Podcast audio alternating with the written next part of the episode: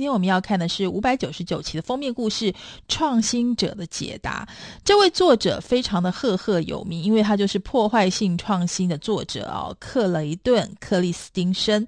他的这个副标叫做“做对九个关键决策，展开全面颠覆的计划”。封面概念是说，无论你的点子多厉害，如果你想要让创新构想成真的话，你必须在一连串的利害冲突的抉择当中做对决策。所以呢，我们的主主题看板就是创新不只是搞破坏而已。我们自从哈佛商学院的教授，也是本书作者克雷顿·克利丁克里斯汀森提出破坏性创新之后呢，所有的企业都奉为突破现状跟持续成长的重要关键。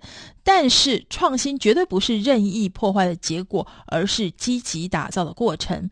所以呢，本书就是作者继创新者的两难，破解创新为何之后呢，揭示如何就是 how 的创新之作。接下来我们来看呢，就是连最聪明的企业都没有办法闪躲破坏性的创新，而且管理者呢也必须要带头打造创新的引擎。所以我们就要来看看这个主题看板，就是创。新如何不只是搞破坏？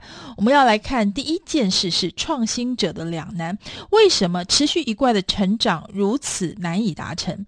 资本市场我们要求所有的公司呢，都要靠着将创新商品化来成长。成功做到公司可以获得巨大的报酬，但是很抱歉，事实上只有十分之一的公司才有办法出现不断获利成长。所以创新者的两难就是指产业领导者如果太专注于自己利润最最高的客户跟业务看不见，可以从头开始创造全新成长市场的破坏性创新。另外，创新者的解答呢，就是企业解决这种两难的办法，就是靠自己更擅长培养、培养与运用这种颠覆力量，利用破坏性创新开展新的事业。接下来就看这本书的重点，就是新创者的九大关键决策，管理者呢，必须要做出九大重要决策，才能够顺利为公司创造成长。每个项目呢，都出现良好决策的时候，管理者的行为就可以成为成功的助力，而不而非主力。我们来看决策一：我们要如何打败最强大的竞争对手，取得上风？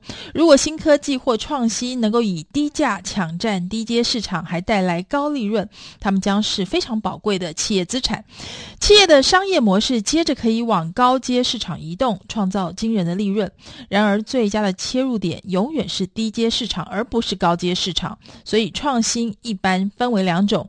一、维持性的创新；二、破坏性的创新。维持性的创新进入市场的时候，先前早就已经进入市场的厂商一般占有优势。然而，如果是破坏性的创新，新的市场进入者几乎永远胜过原本的厂商。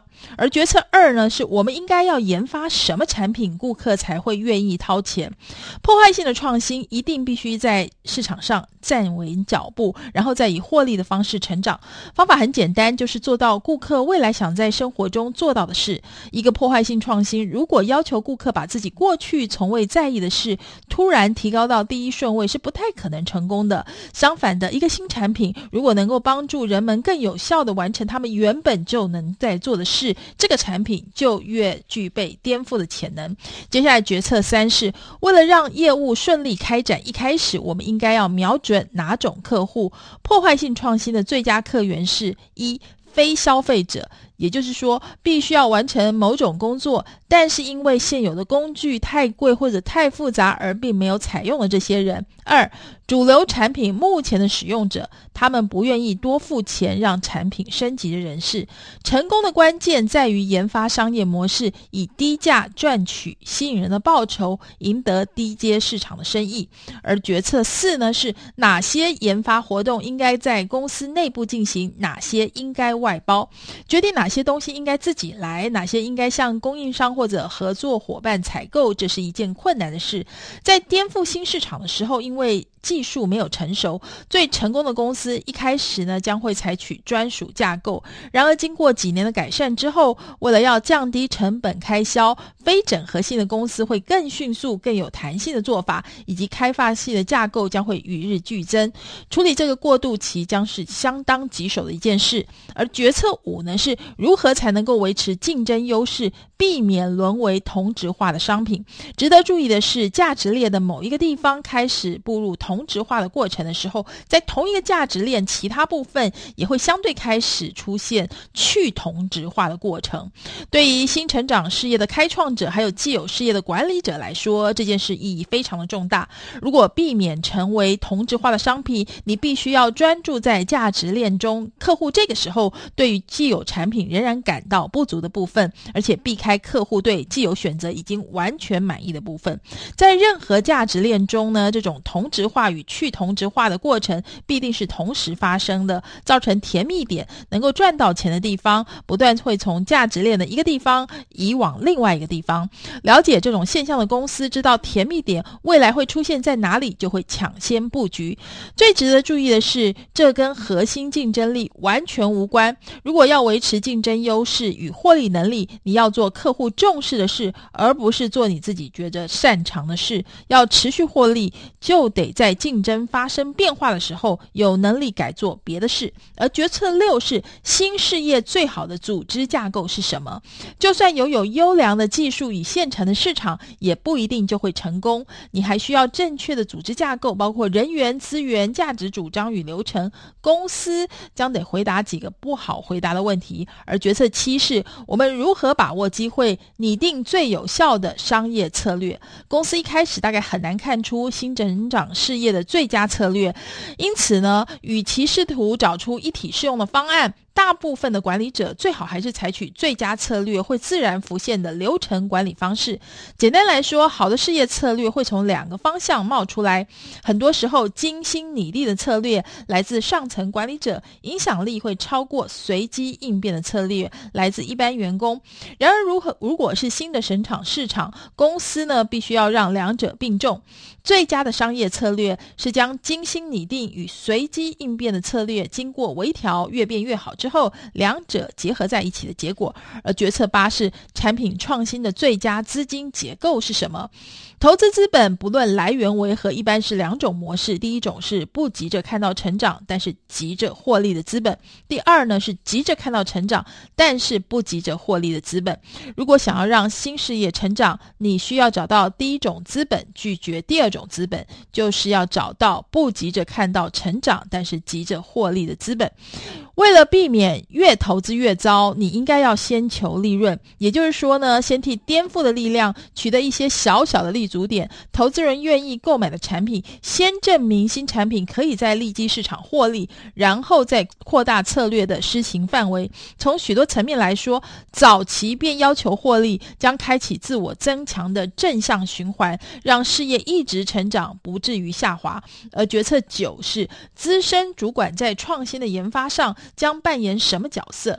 资深管理者呢，必须做好四件事来管理创新：一、协调跨事业部门的行动；二、突破原有的商业做法；三、建立必要的新流程；四、确保正确的资源被放在正确的地方。如果管理者能够有效地担起这四种责任，公司将会顺利地走到未来的成长引擎。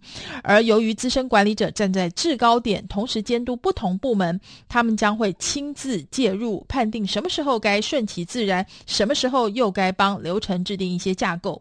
接下来我们来看创新模板。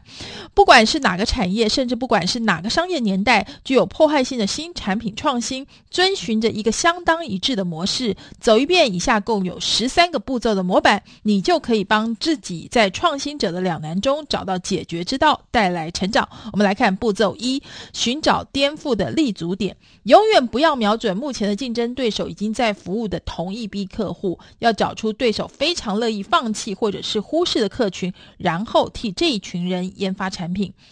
步骤二，不消费的人才是你应该要争取的对象。不要试图说服顾客抛弃别的产品，改用你的产品。你要研发会增加消费者数量的新产品，而不是试图从既有厂商中抢市占率。步骤三，永远锁定。低阶市场进行颠覆。如果找不到尚未成为消费者的客群，那就瞄准低阶市场。如果你找不出具有吸引力的商业模式，就不要花这个时间跟精力。步骤四，不要想要教育顾客，永远不要研发那种还需要教育顾客，让他们理解好处的产品。步骤五，靠顾客的需求做区隔，不要只想着产品的属性，而要把心力。放在找出顾客掏钱到底是要完成什么事。步骤六，不要以为竞争对手不会有任何回应，永远不要假设过去带来高利润的产品，未来也永远会有好表现。步骤七是思考未来的竞争力。如果你的研发团队紧抓着过去有用的能力，而不是追求未来的重要能力，你要重新回头专注于客户需求。而步骤八是专注于资源、流程与价值主张。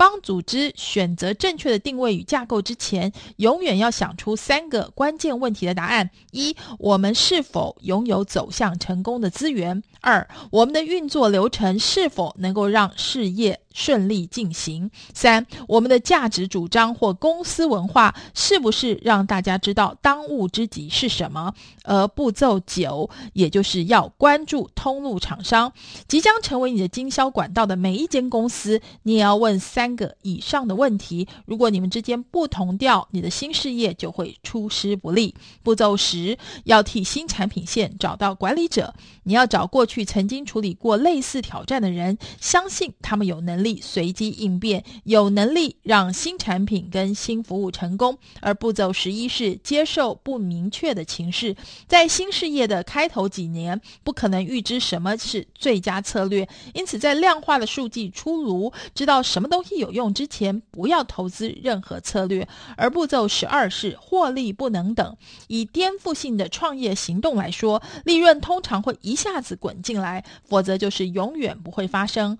耐心承。受数年的亏损其实是错误的做法，因为这意味着研发团队实际上是在试图执行错误的策略。而步骤十三，成长不能急。如果老板一直在谈一下子就要出现非常巨幅的成长，你就要小心了，因为这意味着公司试着让颠覆性的科技进入既有市场。这种事情是永远不会成功的。